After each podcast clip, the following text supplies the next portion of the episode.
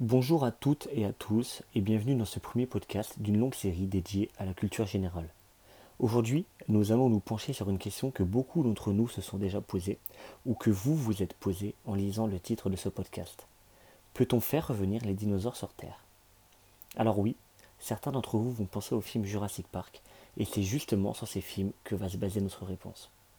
Ce qu'il faut savoir, avant toute chose, c'est que l'extinction des dinosaures a eu lieu il y a environ 65 milliards d'années.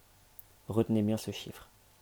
À ce jour, le seul moyen via lequel l'on pourrait ressusciter ou du moins recréer une espèce de dinosaure serait à l'aide de l'ADN de celui-ci, conservé par exemple dans le sang d'un moustique, lui-même préservé dans de l'ambre, comme dans le fameux premier film Jurassic Park.